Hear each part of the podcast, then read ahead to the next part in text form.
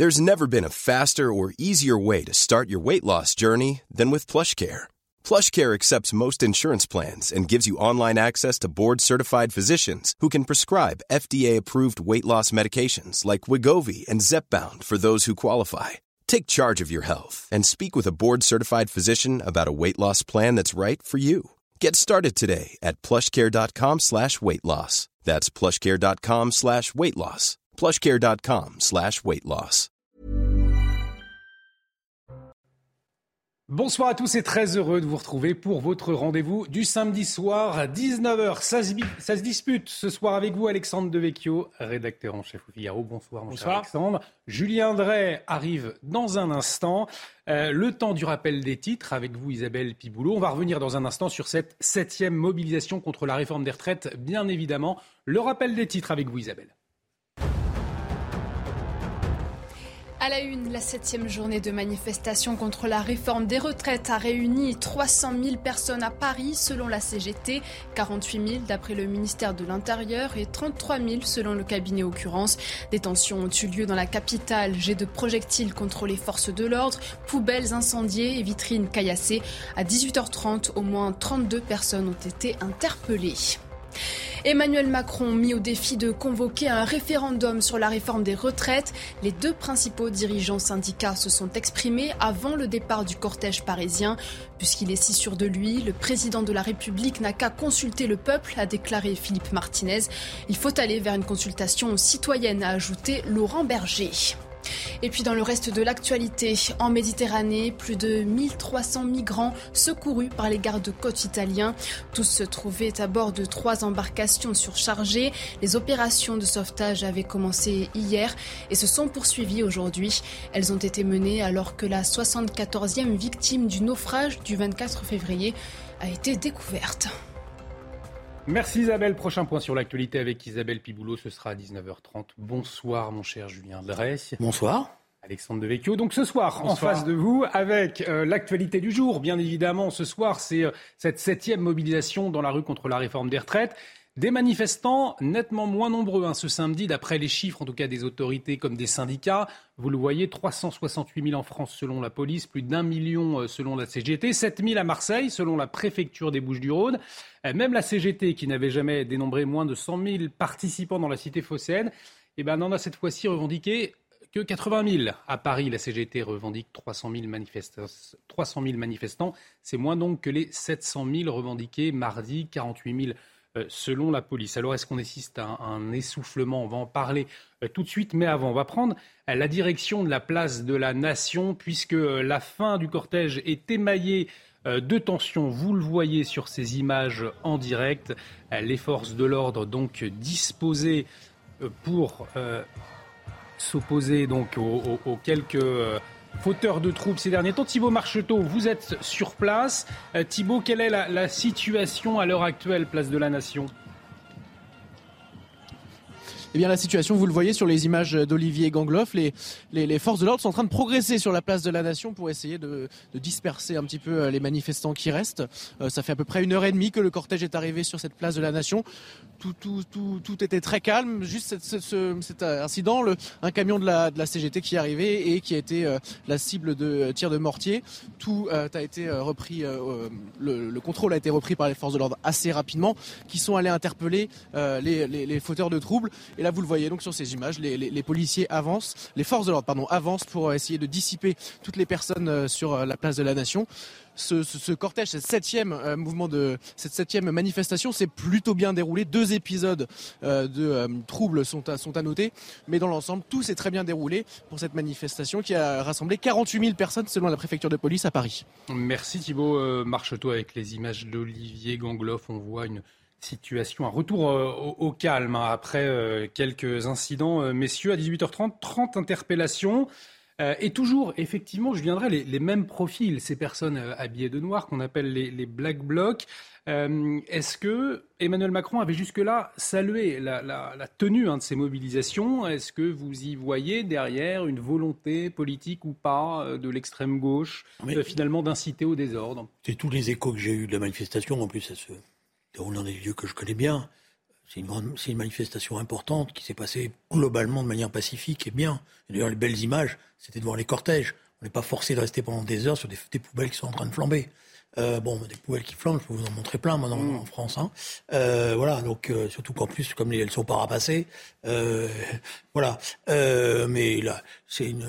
Peut-être que certains espéraient encore, etc. Mais d'ailleurs, ce qui est intéressant en plus, c'est que ces groupes sont très vite marginalisés par les manifestants eux-mêmes. Qui, j'ai vu les services d'ordre, les images, intervenir des manifestants, des, des syndicats, y arriver, les repousser. Donc l'important, c'est pas ça si vous me permettez. Eh L'important, c'est le nombre de manifestants eh on qui, étaient qui, étaient nombreux pour une, manifestation appelée en moins de 48 heures. On, va en parler dans un instant, mais votre réaction à Alexandre Devecchio euh, sur ces euh, personnes, sur ces fauteurs de troubles, notamment qui ont visé hein, le, personnel de la, CGT ce soir, certains disent eh bien, que ces manifestants, ça peut aussi arranger ces violences euh, le, gouvernement. Qu'est-ce que vous pensez de cette hypothèse? Je pense que c'est une bonne hypothèse. Je suis d'accord avec Julien Drey ces Black Blocs ne représentent pas du tout euh, les manifestants. Et euh, effectivement, euh, ils peuvent arranger le gouvernement dans la mesure où ça, fait des images de chaos et de désordre.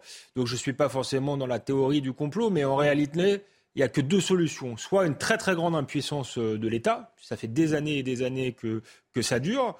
L'État qui refuse d'interpeller ces gens qu'on connaît euh, au préalable, avant les manifestations. Alors on nous dit que ce n'est pas constitutionnel, mais je ne comprends pas pourquoi on peut le faire dans le cas de matchs de foot. Euh, avec les, les, hooligans et pourquoi on ne peut pas le faire là Pourquoi on a pu le faire avec l'extrême droite, avec des groupuscules d'extrême droite par exemple, au moment euh, de France-Maroc et pourquoi on ne peut pas le faire là. Donc soit l'État est incompétent, soit il est complaisant effectivement avec ces groupes parce que ça permet de, pourrir les manifestations. Euh, donc là, la responsabilité, euh, c'est celle des Black Blocs d'abord, c'est ces espèces de bourgeois révolutionnaires, hein, parce que ce sont des, souvent des fils à papa qui n'ont pas de projet politique si, si ce n'est le chaos. Et la deuxième responsabilité, c'est l'État qui faillit dans sa première mission qui est de maintenir l'ordre.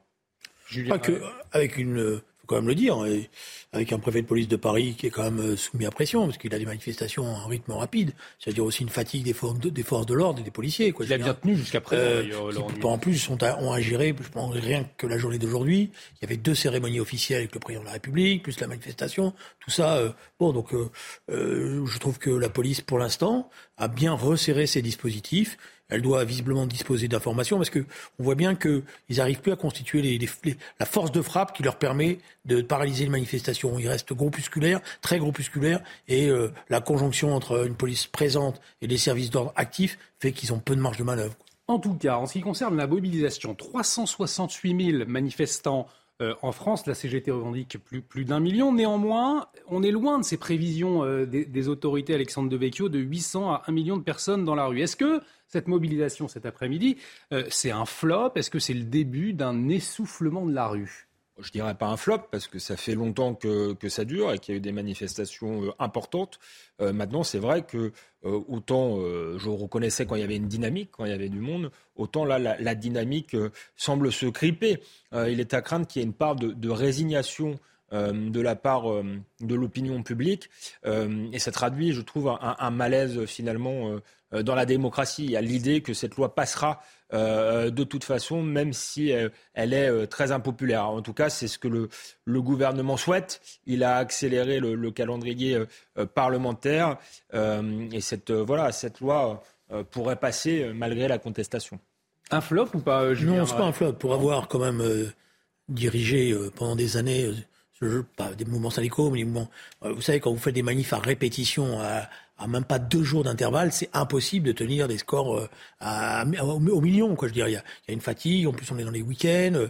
Euh, il y a les transports qui sont pas simples pour les banlieusards, etc. Donc non, je pense au contraire, c'est l'inverse. Le, gouvernement peut, peut se dire, il peut y avoir un rapport des renseignements gênés, des euh, renseignements qui dit finalement. Moi, ce que je sais, euh, c'est que si on est à ce rythme-là, ça veut dire que la colère elle est profonde et que ça, elle va retrouver euh, des forces dans, dans, les, dans les jours qui viennent et euh, n'y a pas de baisse de la contestation, loin de là.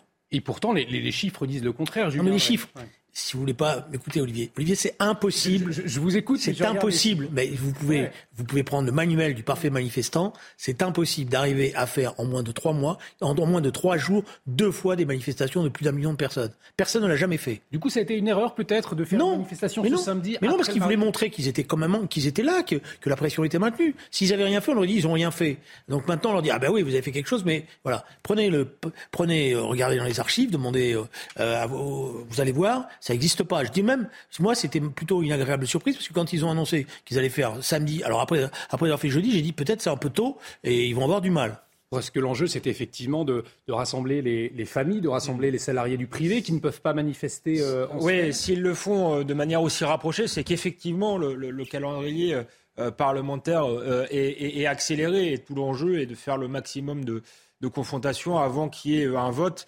Euh, s'il y a euh, un vote, moi je suis plus nuancé que Julien Drey parce que quand même c'était un jour de week-end justement et on voit bien que là les syndicats peinent malgré tout à euh, coaliser un public un peu différent de celui de la fonction publique. Alors la majorité des Français et le privé sont contre cette réforme des, retraites, mais n'ont pas forcément la culture des manifestations, où ils estiment qu'ils sont opposés euh, à cette réforme peut-être pour des raisons différentes que les, syndicats. Donc de ce point de vue-là, c'est quand même euh, une dynamique en baisse. Hein. On peut le, le regretter, mais j'observe j'observe les faits.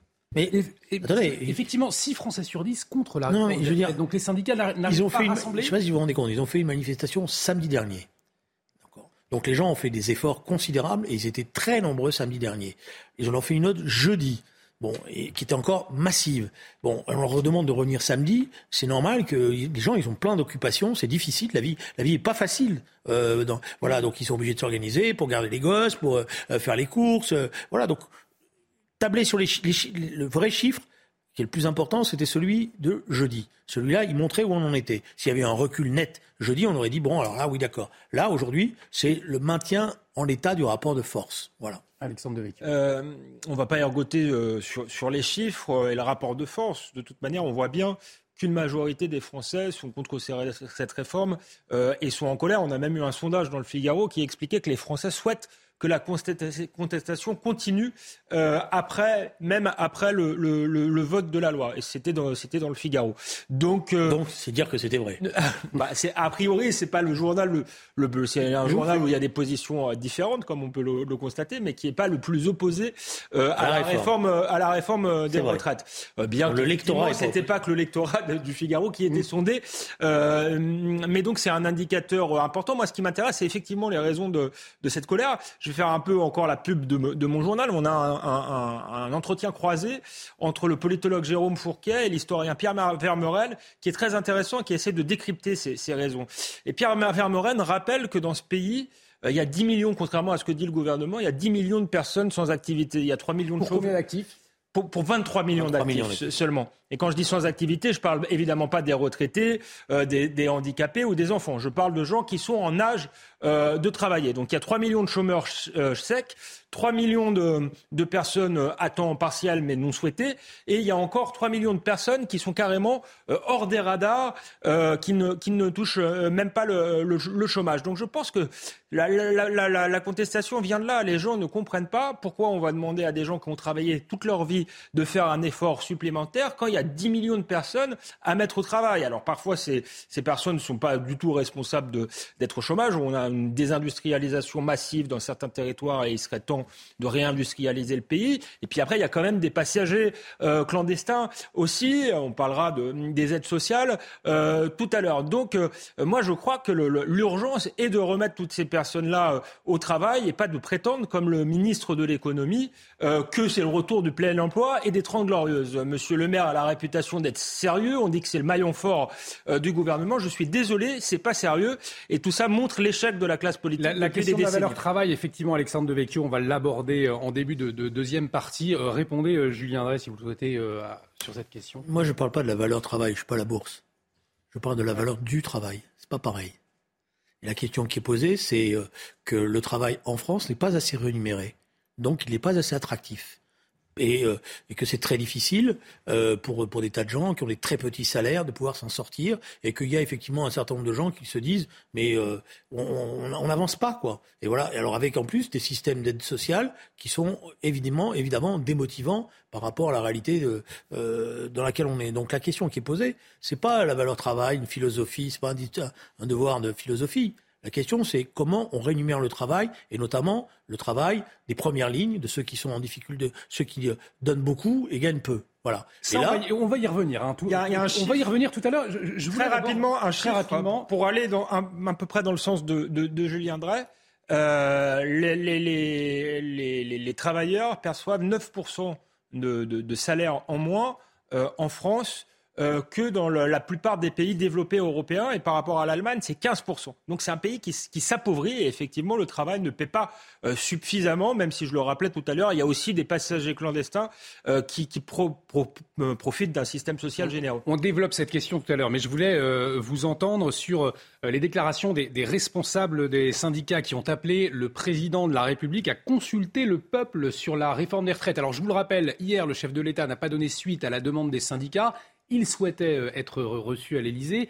Emmanuel Macron, pour qui il faut préserver le temps parlementaire. En ce moment, euh, je vous propose d'écouter Philippe Martinez, leader de la CGT, au départ du cortège cet après-midi, et Laurent Berger de la CFDT. Oui, euh, puisque puisqu'il est ici sur 2000, le président de la République, eh bien, il a, il a qu'à consulter le peuple et on verra la réponse du peuple. Vous êtes à l'aise avec cette proposition? C'est une proposition, si lui l'a dit, c'est qu'on a décidé ensemble voit bien euh, la difficulté au Parlement, le compromis politique est quand même très compliqué à faire. Une procédure accélérée, même au Sénat où ils ont une habitude de sérénité dans les débats. Euh, on a euh, aussi quand même un vote au Sénat qui, quand on le regarde de près, n'est pas si simple que ça pour nombre de, de, parlementaires de droite. donc voilà, on sent bien que la majorité, elle est même fragile. Donc on verra. D'abord, il faut que ce soit, ça passe à un vote. Hein. Le 49-3 serait quand même, dans toutes ces circonstances-là, incroyable. Donc euh, sans doute, il faut réfléchir euh, à, aller euh, vers une consultation des citoyens si, si le président de la République continue de considérer que les organisations syndicales qui représentent des millions de travailleurs qui manifestent ne sont même pas dignes d'être reçues. C'est la position de l'intersyndicale. Laurent Berger, Philippe Martinez demandent à Emmanuel Macron de, consulter le peuple. Est-ce qu'une telle consultation, Julien Dresse, là vous semble appropriée ou alors nous sommes là dans le temps parlementaire? C'est ce que dit Emmanuel Macron. Non, dans un temps parlementaire dont ils n'arrêtent pas de réduire euh, l'expression en, utilisant des articles qu'on n'a jamais vus euh, être utilisés auparavant, notamment au Sénat, euh, en empêchant que... à l'Assemblée nationale, ils avaient le prétexte, c'était le chahut. Là, au Sénat, ils ne peuvent pas dire c'est le chahut. Il y avait des amendements, ils étaient sérieux, ils étaient défendus. Donc c'est le prétexte est tombé. Et vous avez remarqué que, en plus, à chaque fois que le débat a lieu, euh, ils, sont, ils se prennent les pieds dans le tapis. Mm. Qui fait d'ailleurs qu'ils ont perdu des voix au Sénat de députés de droite qui disent mais c'est pas ça qu'on nous avait dit, qui ont changé leur vote. Il y en a 15 qui ont changé leur vote, qui avaient voté pour l'article 7 et qui, au vu des débats, ont changé leur vote. C'est pas rien. Hein. Un sénateur qui change son vote, c'est pas rien. Qui revient pour dire non, non, je change mon vote, c'est pas rien. Donc ils sont, euh, voilà, je sais même pas ce qu'ils vont prendre d'ailleurs, parce que le, je, je voyais Monsieur Dussopt que j'écoute d'ailleurs, je le dis honnêtement, de manière de plus en plus distraite. Parce que ça, je, je Pourtant, il faut être concentré parfois pour comprendre quelque ah, chose. Mais... Non, mais je dis distrait, c'est moi qui suis distrait, c'est pas lui. Oui, non, mais je dis pour, le comprendre, il faut être concentré. C'est le débat parlementaire, donc ils allons voler le texte du gouvernement et nous prendrons que les, les amendements que le gouvernement prendra. C'est-à-dire qu'en gros, sénateur, vous pouvez continuer à discuter, moi je ferai ce que je veux. Voilà. Euh, voilà la, forme que ça a pris. Alors, moi maintenant, je, je pense que on est, on est effectivement dans, dans, dans un premier rendez-vous. Est-ce que le gouvernement est-ce qu'il va y avoir une majorité mhm. ou est-ce qu'il n'y en aura pas? Et vraisemblablement, ce qui est en train de se passer, c'est qu'il commence à faire les comptes et que ça va se jouer à un ou deux députés. Ce qui veut dire que le 49-3 est dans l'air. Mhm. Passer une réforme de cette nature-là par 49-3, je ne suis pas convaincu qu'au Conseil constitutionnel, ça soit bien vu. Ça, c'est la première chose. On verra. Je ne suis pas sûr que le Conseil constitutionnel, qui est gardien de la loi, puisse penser qu'on touche à des choses fondamentales dans la Constitution française et dans l'État social français en passant en force. Le 49.3, il n'est pas fait pour ça. Bon, normalement. Premier aspect des choses. Deuxièmement, il y a encore deux armes qui restent pour les organisations syndicales. La première, c'est de faire cette grande marée humaine un dimanche. Voilà, c'est possible. D'ailleurs, je sais qu'ils en discutent, ils, ils, supputent, etc. Et puis, il y en a une autre, qui est encore plus importante, et qui a été adoptée par toute l'intersyndicale, pas simplement par la CGT et la CFDT, tous les syndicats. Et là, moi, je trouve que ça serait formidable. On nous dit qu'il n'y a pas de démocratie dans ce pays, les citoyens ne sont pas concernés. Faisons un vrai référendum. Faisons un vrai référendum. On saura où est la majorité. la fameuse majorité silencieuse quand on me dit qu'elle est, qu'elle, qu'il y a plein de France. Ben voilà, faisons, et ce sera un beau débat en plus dans le pays. C'est le moment de faire un, référendum, selon vous, Alexandre Devecchio, comme le pense Julien Drey? Je pense que s'il y a un référendum, il n'y aura pas de référendum puisque euh, le, président de la République sait pertinemment bien euh, qu'il le perdrait et il y engage sa responsabilité. Après, moi, je, fais partie de ceux qui sont depuis toujours euh, favorables au référendum. D'ailleurs, je pense que c'est une trahison de la Ve République le fait qu'il n'y ait pas plus souvent de, référendum. L'article 2 de la Constitution, c'est que la démocratie s'exerce par la voie des parlementaires et par, de manière directe par la voie du référendum et s'est placé sur le même plan. Et le général de Gaulle euh, a fait cinq référendums euh, en disant qu'il est resté au pouvoir, c'est-à-dire un tous les deux ans pour confirmer sa légitimité. Parce qu'il a la Ve République, c'est un système extrêmement vertical qui, qui laisse beaucoup de pouvoir au président de la République, mais normalement la contrepartie, c'est qu'on s'assure d'avoir une légitimité. Et depuis le général de Gaulle, les hommes politiques le font de moins en moins. Et du reste, euh, la droite et la gauche, et je crois que vous étiez député à l'époque, ont une grosse responsabilité là-dedans, puisque quand les Français se sont exprimés, euh, non seulement on fait de moins en moins de référendums, mais quand ils, s'expriment, comme en 2005 pour le non, euh, le Parlement revient derrière pour euh, dire, circuler, il euh, n'y a, rien à voir. Donc euh, j'estime que ça a été une, faute majeure et que ça participe de la crise profonde de la démocratie qu'on connaît aujourd'hui. Alors crise profonde de la démocratie. juste pour l'information d'Alexandre, moi, en tant que parlementaire socialiste, en 2012, en février 2012, j'ai voté contre. Eh ben, je vous félicite, c'est bien. J'ai voté contre la ratification de l'accord, ce qu'on appelait l'accord Sarkozy-Merkel, hmm. qui enterrait les résultats du référendum. Et je l'ai fait, y compris contre l'avis de, de dirigeants socialistes qui l'ont fait, qui ont voté pour et qui après évidemment en ont profité euh, en remettant pas en cause euh, tout cela. Et je pense que c'était une grave erreur. Voilà. Et la crise européenne s'est développée à partir de là. Voilà. Aussi. Parce que c'est vrai qu'à partir du moment où les Françaises et les Français avaient dit des choses, et pas que les Françaises et les Français, mais d'autres peuples, les Danois, etc., il y avait quelque chose à, reprendre en main. Ça, c'est la première chose. La deuxième chose, c'est. Alors, il dit, il y aura. Alexandre dit, il n'y aura pas de référendum. Vraisemblablement, c'est pas Emmanuel Macron qui va se précipiter pour en faire un. Mais il y a une procédure possible aujourd'hui qui n'était pas possible auparavant, mais qui existe maintenant, qui a été ouverte. Il faut 4 millions de signataires déposés auprès du Conseil constitutionnel pour obliger le gouvernement à ouvrir la procédure référendaire. Bah, les organisations syndicales sont unanimes, toute la gauche est mobilisée, plus, plus que la gauche d'ailleurs, une grande partie euh, des forces républicaines sont mobilisées. Je pense que si on s'y met tous, on aura les 4 millions. Alors, on, entend euh, déni de démocratie, on entend coup de force du côté de, la gauche notamment. Vous voyez ce qu'a tweeté euh, Jean-Pierre Raffarin, c'était en, début d'après-midi. La démocratie, c'est l'état de droit. L'état de droit, c'est notamment le respect de la Constitution, l'usage des procédures parlementaires qui respectent la Constitution, sa lettre et son esprit eh bien, sont démocratiques. C'est magnifique, je trouve, euh, parce que tout est là dans un des débats qui est, qui est central, je trouve, euh, aujourd'hui. Est-ce que la démocratie se résume à l'état de droit? Non. D'abord, pour moi, la, démocratie, c'est la souveraineté populaire. Alors, il est vrai que la souveraineté populaire a voté en faveur d'Emmanuel Macron. Il a une majorité, une légitimité, mais c'est intéressant d'entendre euh, dans la bouche, enfin, c'est pas dans la bouche, il le tweet, mais d'un ancien Premier ministre que la démocratie, c'est l'état de droit, c'est les juges, c'est les contre-pouvoirs. Non, il y a quand même la volonté euh, du peuple en mouvement qui doit s'exprimer d'abord euh, dans les élections, mais une fois que les élections sont passées, c'est pas non plus vous avez la majorité, vous faites ce que vous voulez. Il faut, tenir compte de, de l'opinion publique, tout simplement. Et on voit que plus ça progresse, plus les gouvernements dirigent euh, sans s'appuyer justement sur la majorité et la souveraineté populaire. Ils sont élus de plus en plus par défaut. Il y a un décalage entre les représentants et les représentés. Donc je trouve que euh, Jean-Pierre Raffarin, finalement, est dans une forme de, post-démocratie euh, où la démocratie se résumerait plus que euh, au juridisme, au contre-pouvoir. Euh, c'est pas seulement ça, c'est aussi la souveraineté euh, populaire. Et c'est pas seulement les experts. Sinon, on va élire un collège d'experts qui respectera voilà les, libertés individuelles. ça ne servira à rien de voter. Il y aura qu'une seule politique possible. Julien Drey, je vous propose de répondre dans une minute. On marque une très courte pause. Euh, vous réagissez à ce tweet de Jean-Pierre Raffarin. Dans un instant, restez avec nous. On veut savoir ce que vous en pensez, Julien Drey. A tout de suite sur CNews. Et de retour sur le plateau de Ça se dispute. Bienvenue si vous nous rejoignez toujours avec Julien Drey et Alexandre Devecchio. Dans un instant, on revient sur cette septième mobilisation contre la réforme des retraites. Mais tout de suite, c'est le rappel des titres avec vous, Isabelle Piboulot.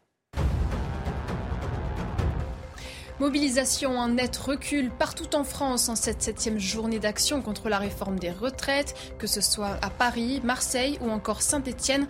La CGT revendique plus d'un million de manifestants dans le pays. D'après le ministère de l'Intérieur, il n'était que 368 000 à titre de comparaison. Toujours selon Beauvau, la manifestation de mardi avait réuni 1,28 million de personnes. Dans le sud de l'Ukraine, une frappe russe a fait au moins trois morts et deux blessés près de l'autoroute qui relie Mykolaiv à Kherson. Des voitures ont été retrouvées calcinées sur le parking d'un supermarché après avoir été touchées par un projectile. Ce bombardement survient deux jours après des tirs d'artillerie russe à Kherson où trois personnes ont perdu la vie. Et puis aux États-Unis, la Californie sous la menace d'inondation. Hier déjà, une tempête a fait rage, entraînant des ordres d'évacuation dans plusieurs régions. Jusqu'à 23 cm de précipitations sont attendus par endroits. L'hiver a été particulièrement pluvieux. En janvier, une série de tempêtes avait causé la mort de 20 personnes. Merci Isabelle, Isabelle Piboulot qu'on retrouve à 20h pour un nouveau point sur l'actualité. Euh, on le disait tout à l'heure, donc pendant que euh, les opposants manifestaient dans la rue pour la septième fois aujourd'hui, eh bien le texte toujours examiné euh, au Sénat et la gauche eh bien dénonce Julien Drey coup de force, hein, puisque le gouvernement a actionné l'article 44.3, c'est-à-dire que le Sénat va se prononcer par un seul vote hein, sur l'ensemble du projet de loi. Alexandre Devecchio réagissait tout à l'heure euh, au tweet de Jean-Pierre Raffarin. Je souhaitais également vous, entendre, Julien Drey. On le revoit ce tweet. La démocratie, c'est l'état de droit. L'état de droit, c'est notamment le respect de la Constitution, l'usage des procédures parlementaires qui respectent la Constitution, sa lettre et son esprit, sont démocratiques. Donc, pas de passage en force euh, du gouvernement pour Jean-Pierre Raffarin. Jean-Pierre Raffarin, c'est plus vraiment un homme politique, si j'ai bien compris. Donc euh, on appelle, euh, on l'appelle à la rescousse, ou plus exactement, il est en train de vendre, d'offrir ses services à, à, à M. Macron. Euh, je suis pas sûr que ce soit une bonne augure pour M. Emmanuel Macron, parce que le bilan de M. Raffarin à la tête du pays n'a pas été excellent, si je me souviens bien. D'ailleurs, lui-même avait été conspué par un référendum. voilà, bon. Donc je pense que ça pèse pas beaucoup. Hein, je rassure tout le monde. je suis pas inquiet. Bon, maintenant, les vrais propos étaient ceux tenus par euh, Alexandre. Euh, voilà, il a raison euh, de dire l'état de droit, c'est pas la démocratie, mm. c'est un, un, des aspects, ça se réduit pas ça. Et le, principal, la principale pierre angulaire de l'état de droit, c'est quand même la souveraineté populaire. En tout cas, l'opposition à la réforme des retraites qui s'est faite dans la rue aujourd'hui, mais, mais, pas seulement. grève des éboueurs avec les, les, poubelles qui débordent dans la rue. On a aussi euh, des coupures d'électricité sauvages par des membres de la CGT, la grève dans les transports, dans les raffineries. Euh, la question, elle est aussi de savoir si, les blocages vont se durcir, ce qui va se passer ensuite. En tout cas, pour Jean-Luc Mélenchon, la porte de sortie, eh bien, elle se fera par la force. Écoutez-le. Monsieur Macron espère quoi Que euh, les gens finissent par se fatiguer, se dégoûter. C'est jamais vu, c'est miser sur le pourrissement c'est une idée extrêmement nocive dans une démocratie. C'est l'inverse qu'il faut faire, essayer de trouver des sorties. Donc nous allons en trouver une par la force. Quand vous entendez Jean-Luc Mélenchon, euh, Alexandre Devecchio appeler à, trouver une porte de sortie par la force, est-ce que c'est pas un jeu euh, dangereux Non, c'est, pas rassurant de la, part d'un homme politique. À la limite, euh, un syndicaliste euh, tiendra ce genre de propos. On peut être pour, on peut être contre, mais il est dans son rôle. Le rôle de Jean-Luc Mélenchon, pour le coup, c'est de passer par la voie parlementaire. Alors, il est plus parlementaire lui-même, mais de faire en sorte que le groupe qu'il a à l'Assemblée agisse pour trouver des solutions, pour faire de, l'obstruction à la limite comme ils l'ont fait, mais pas d'expliquer qui qu'il faut euh, utiliser la force. Ça, c'est euh, pour le coup euh, les propos de quelqu'un qui a quand même un problème avec la, démocratie. et, donc, pour quelqu'un qui se présente à la, à la présidentielle, quand il n'aura pas gain de cause, par exemple, à l'Assemblée, il va, il va utiliser la force. Un, leader politique ne, devrait pas dire ça, Julien Drey oh, Ça, je laisse à Jean-Luc Mélenchon la responsabilité de ses déclarations. Elles sont multiples et elles varient. je dirais qu'elles sont des fois heureuses, des fois moins. Euh, là, moi, je pense que le rôle des responsables politiques, c'est de laisser la direction du mouvement aux organisations syndicales unifiées. C'est pas de vouloir essayer de se substituer à elles et d'en rajouter dans la surenchère verbale pour se démarquer des organisations syndicales. Jusqu'à maintenant, elles ont, mené la mobilisation de notre pays de main de maître parce qu'elles ont réussi à préserver l'unité, elles ont évité les dérapages, il y a bien ainsi et là des gènes, mais malgré tout elles ont, elles ont contrôlé le mouvement, c'était pas simple, ça aurait pu partir dans tous les sens, voilà. Et je pense qu'elles donnent maintenant une première, un premier objectif qui est justement quelque chose qui peut se mettre en place si tout le monde y met, du, met du sien, c'est-à-dire la collecte des signatures pour avoir ce référendum. Voilà. Peut-être qu'il faudra faire une manifestation nationale pour appuyer cette démarche-là. Mais moi, je pense premièrement que la bataille, contrairement à ce que certains peuvent penser, elle est loin d'être perdue et qu'il y a encore beaucoup d'énergie possible à mobiliser dans le pays pour y arriver. Mais quand vous entendez euh, Jean-Luc Mélenchon, est-ce que ça risque pas de mettre de l'huile sur le feu? On parlait de ces tensions, notamment avec les, Black Blocs, euh, ces grosses groupuscules d'extrême gauche cet après-midi. Mais ça fait, ça, fait je signale que ça fait trois semaines qu'on me parle de débordement, de, montée en puissance. On a presque, on a presque l'impression chez certains commentateurs, pas vous, mais on a l'impression chez certains commentateurs qu'elle est attendue, euh, que ce débordement et cette violence est attendue. Moi, je pense que le peuple est en train de monter une détermination sereine et calme. Alexandre Devecchio. Oui, euh, je suis assez d'accord, mais c'est la stratégie absurde de Jean-Luc Mélenchon hein, qui fait le jeu depuis le début de ses adversaires. On l'a vu euh, à l'Assemblée nationale. Alors encore une fois, il n'y est pas directement, mais les, insoumis y sont.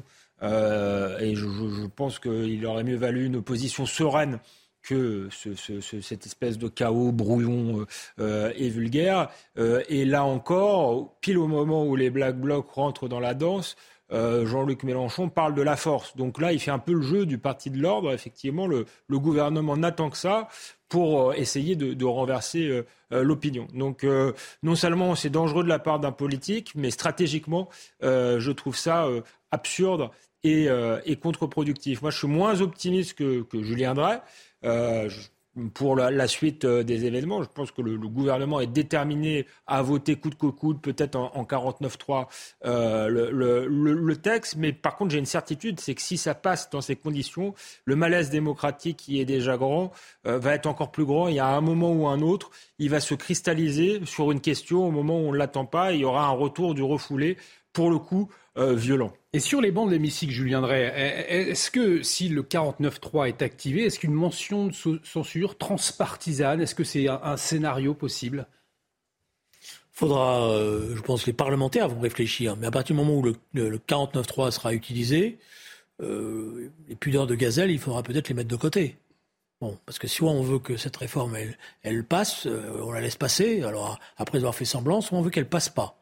Et à un moment donné, la question qui est posée, c'est de savoir si ceux qui sont battus dans la rue, on les laisse tomber ou on essaye de les aider jusqu'au bout. Et jusqu'au bout, ça peut être de voter un 49-3.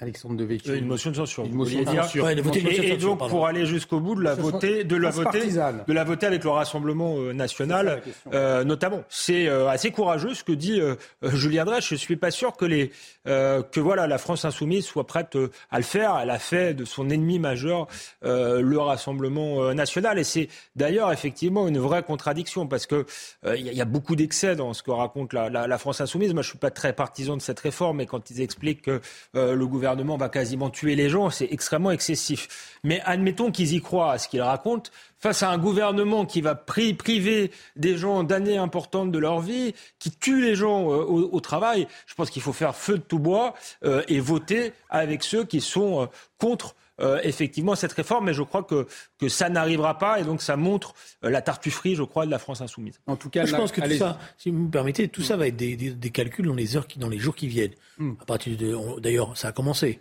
Euh, je sais que euh, je dirais, le gouvernement, il, calcule hein, et il fait pression. Euh, les téléphones fonctionnent. Il y a quelques bretelles d'autoroute qui sont encore disponibles si quelques députés de la majorité veulent essayer de se rattraper à quelque chose, où il y a des légions d'honneur ou je ne sais pas quoi, hein, parce que c'est comme ça que ça va fonctionner. Hein, pour essayer de faire le plein, ils vont vider, ils vont le tiroir va être vidé. Mais moi, mon sentiment, mhm. c'est que ça va se jouer. Alors peut-être je me trompe, peut-être que je suis encore trop optimiste, euh, mais je pense que ça va se jouer à pas grand-chose. Voilà. Et donc il va y avoir un risque. Voilà. Maintenant, c'est à la gauche de bien prendre l'initiative des choses. Voilà. Et c'est pour ça que je souhaite que la gauche ne se ne s'enferme pas, euh, ne se laisse pas enfermer dans un jeu de rôle. Il y a aujourd'hui dans la rue des millions de gens. On ne leur demande pas leur carte politique. Ils veulent pas de cette réforme parce que pour eux, c'est leur vie. C'est deux ans de leur vie qui se jouent. Et on n'a pas le droit de, de, mettre des calculs politiciens face à cela. Justement, vous le disiez, la colère des Français. 82% euh, des Français en colère contre la politique, économique et sociale du gouvernement. C'est ce que révélait cette semaine notre sondage euh, CNews. Alors contre la réforme des retraites, mais pas seulement, également contre euh, la réforme de l'assurance chômage, puisque c'est une volonté du gouvernement, c'est de restaurer la valeur travail. On l'évoquait tout à l'heure en prenant plusieurs mesures. Alors écoutez lesquelles avec Florian Tardif la valeur travail. Voici le leitmotiv du gouvernement. Si aujourd'hui l'exécutif demande aux travailleurs de faire un effort en décalant l'âge légal de départ à la retraite de 62 à 64 ans, demain il demandera un effort également à ceux qui ne travaillent pas ou plus et bénéficient euh, de la solidarité nationale. C'est en ce sens que les droits au chômage ont par exemple été durcis récemment, euh, que les personnes en situation d'abandon de poste n'auront plus le droit euh, de toucher des aides à partir de la fin du mois. Et le gouvernement ne compte pas s'arrêter là pour promouvoir la valeur travail et lutter contre les abus. Gabriel Attal, ministre en charge des comptes publics, a dévoilé par exemple cette semaine que le gouvernement souhaitait durcir l'octroi des allocations et minima sociaux. Aujourd'hui, pour toucher le minimum vieillesse ou les allocations familiales, par exemple, il suffit de passer six mois par an en France. Demain, eh bien, ça sera neuf. Le RSA sera également euh, conditionné très prochainement, comme proposé euh, par Emmanuel Macron. Il est en ce moment même en train d'être expérimenté dans plusieurs départements. Tout cela dans le but, vous l'avez compris, de restaurer la valeur travail et en finir avec ce sentiment éprouvé par beaucoup trop d'actifs de travailler pour les autres, c'est-à-dire ceux qui touchent les aides sans rien faire. Voilà pour euh, poser le décor. Alexandre Devecchio, durcir l'octroi des allocations et minima sociaux, RSA conditionné, droit au chômage durci. Est-ce que c'est un bon moyen, selon vous, effectivement, pour restaurer la valeur travail, pour reprendre les termes du gouvernement? Moi, je suis favorable euh, à, ces mesures puisque je pense qu'il faut effectivement euh, encourager le travail et pas l'assistanat. Les gens qui sont en colère sont en colère parce qu'ils travaillent justement, ils ont l'impression de plus de pas gagner dignement leur vie. Ils ne comprennent pas, je le répète, qu'il y ait 10 millions de sans-activité dans ce pays et qu'on demande l'effort aux 23 millions de Français qui sont actifs. Donc c'est une vraie question que le, le, gouvernement pose. Et là, je pense qu'ils font les choses à l'envers. Pour que cette réforme soit comprise, il aurait fallu commencer par là et aller beaucoup plus loin euh, j'ai envie de dire, euh, s'attaquer par exemple à la fraude sociale. Euh, vous vous rendez compte que c'est la fraude sociale, d'après un magistrat, hein, alors les chiffres sont controversés, mais en réalité, personne n'a porté plainte, l'a attaqué en, diffamation. Il y a 30 milliards de fraude sociale, notamment des, retraités centenaires en Algérie, donc qui, qui, n'existent pas. c'est pas seulement ce, ces cas-là, mais ça en fait partie. Donc un État digne de ce nom irait récupérer l'argent et Hum, récupérer l'argent. Donc là, on demande un effort aux Français alors que l'État gère mal l'argent. Et pendant ce temps-là, euh, nos services publics se paupérisent. On le voit partout, euh, à l'hôpital, dans la police, dans la justice, euh, dans l'armée. donc moi, je crois qu'il faut commencer par remettre de l'ordre dans le pays, restaurer justement le, travail, réindustrialiser aussi, parce qu'il y a dans les 10 millions de personnes qui sont sans activité, certains cherchent vraiment du travail et sont dans des territoires où euh, la mondialisation a fait des dégâts euh, euh, très très importants. Donc c'est à ces questions-là qu'il faut s'attaquer et ensuite éventuellement on demandera un effort à, cette France qui se lève tôt. C'est par le travail et par plus de travail que nous pourrons préserver notre modèle social. Julien Dresse, ça ce sont les mots d'Emmanuel Macron. tout ça, tout ça, tout ça, ça c'est tautologie bientôt. Mm. Moi, je ne suis pas pour que les gens ne travaillent pas. Je suis pour que tout le monde ait du travail et que les gens qui ont du travail à partir du moment où ils s'investissent dans ce travail, ils soient correctement rémunérés et qu'il puisse y avoir de la progression sociale aussi. C'est-à-dire qu'ils ne, pas, ils ne commencent pas à 1200 euros et finissent à 1400 euros. Hmm. Ce qui est quand même euh, voilà, une réalité pour beaucoup de nos concitoyennes et nos concitoyens. Voilà. Donc il y avait des choses.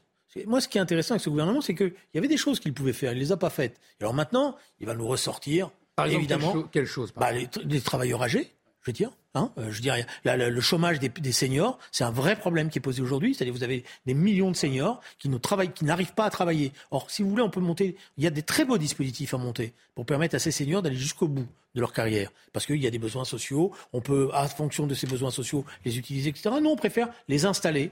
Euh, justement euh, dans les allocations chômage et après on va dire oui mais il y a des gens qui abusent de ça voilà après là aussi il faut faire une chasse euh, terrible à tout ce qui est cette généralisation des, des, des, des, bouts de, des bouts de contrat, vous savez des contrats à trois mois, des contrats à deux mois, euh, mm. des, des, de la précarité, euh, voilà, qui permet justement de jouer de tout cela. Donc moi, je suis pour que tout ça soit les priorités du gouvernement, qu'on ait une société où le travail soit respecté, rémunéré. Après, il y, a des, il y a des gens qui trafiquent, il y a des gens qui utilisent des dispositifs. Là, il faut être sévère. Mais la priorité, c'est d'abord celle-là, parce que sinon, c'est de la diversion.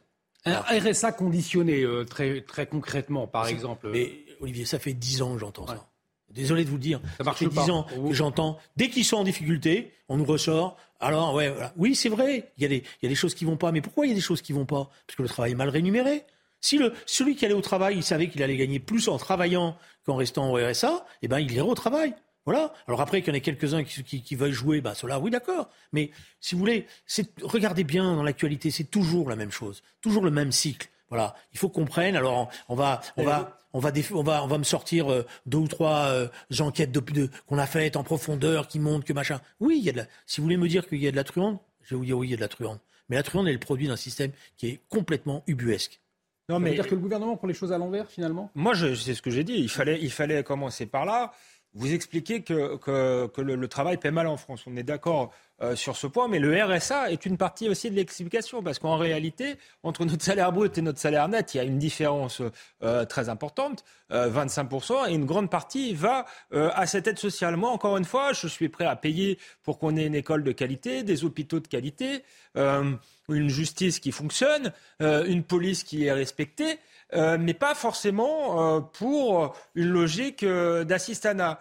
Euh, et, mais le sujet est tout de même complexe, et là où je mets une nuance et que je rejoins en partie Julien Drey, c'est qu'il y a aussi euh, euh, hum, des zones dans le pays qui sont totalement dés- désindustrialisées, où quand l'usine ferme, il n'y a plus rien, tous les commerces ferment autour.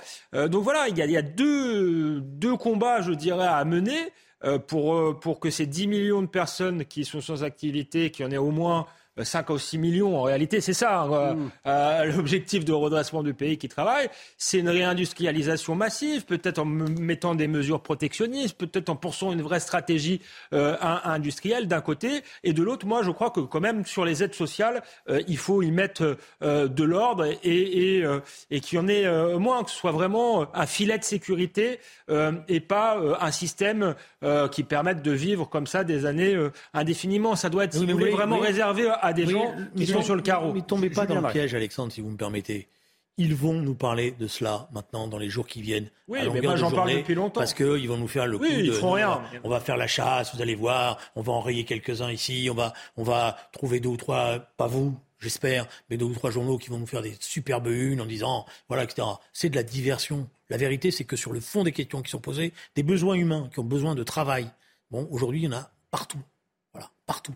Alexandre l'a évoqué. Donc, travaillons à cela, justement. Que les crânes neufs qui sont dans les grands ministères travaillent à ça. Pas multiplier les circulaires et les protocoles de je sais pas quoi qui font que l'individu, quand il veut aller bosser, il n'y arrive même plus. Il y a quand même une question sans- euh, importante là, euh, un, un problème à régler que le gouvernement ne veut pas régler. J'en parle dès que j'ai l'occasion. C'est la question de l'énergie. Ça nous coûte des milliards par jour parce qu'on on, on paie l'électricité euh, trois fois le prix qu'on devrait la payer euh, avec le nucléaire. Quand est-ce que le gouvernement fait cette réforme du marché européen de l'électricité? Ou s'il ne la fait pas, euh, qui se retire? Mais ça, c'est capital. Et donc, euh, c'est un coût euh, pour les finances publiques et en plus ce sont des emplois détruits euh, parce que euh, aujourd'hui il y a des, des petites PME, des petits commerçants, des artisans qui crèvent parce qu'ils peuvent plus pas payer leurs factures d'électricité. On n'entend pas le gouvernement là-dessus. J'espère quand on aura fini avec ce psychodrame ridicule des retraites, cette réforme pour rien, puisque à la fin on fera aucune économie, on va pouvoir parler des vrais sujets. J'insiste, et là-dessus Alexandre a raison, il y a, plusieurs dizaines de milliards qui sont à prendre aujourd'hui dans la réforme qui viserait à désindexer euh, le calcul du gaz et de l'électricité à, travers euh, les mécanismes qui ont été, mauvais mécanismes qui ont été mis en place à l'échelle de l'Europe. Ils ne le font pas. Des voisins l'ont fait. Donc on ne peut pas nous dire que c'est pas possible. Les voisins l'ont fait, l'Espagne l'a fait, l'Italie l'a fait. Mais ça changerait beaucoup de choses déjà. hein. parce que là où Alexandre a aussi raison, et j'insiste, c'est que moi je commence à voir beaucoup de petits commerçants et de petits artisans qui me disent on n'y comprend rien aux aides du gouvernement. On n'y comprend rien. Et quand on a commencé à aller sur Internet pour essayer, ils ont toujours trouvé un moyen qu'on n'ait pas l'aide. Voilà. Mais par contre, on- les factures, on les a. Et on ne sait plus comment on va faire. Peut-être pour conclure sur ce- cette question de la, valeur travail, est-ce qu'aujourd'hui, effectivement, vous constatez que les Français ont, moins envie de travailler, ou en tout cas, il y a un changement euh, euh, par rapport au, travail?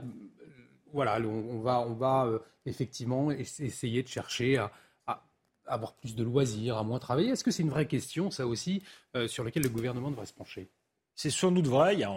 C'est en partie le cas, notamment dans la jeunesse. Je pense que le confinement a fait, a fait de ce point de vue-là du mal.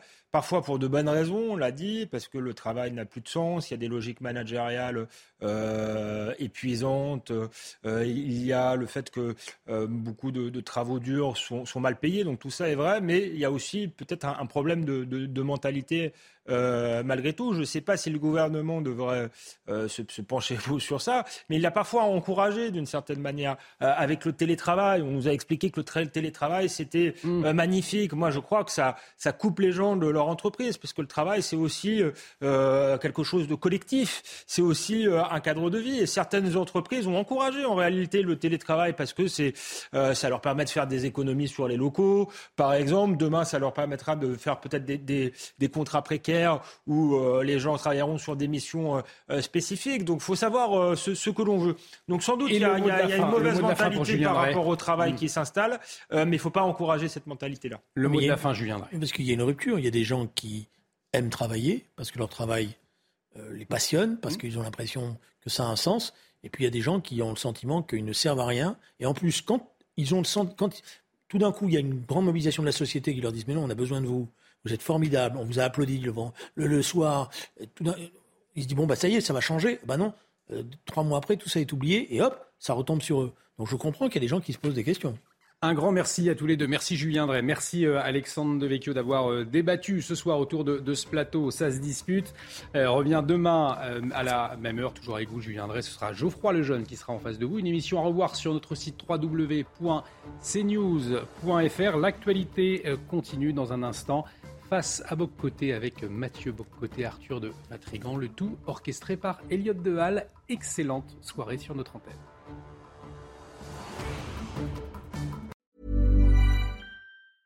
Normally, being a little extra might be a bit much, but not when it comes to healthcare. That's why United Healthcare's Health Protector Guard fixed indemnity insurance plans, underwritten by Golden Rule Insurance Company, supplement your primary plan so you manage out of pocket costs. Learn more at uh1.com.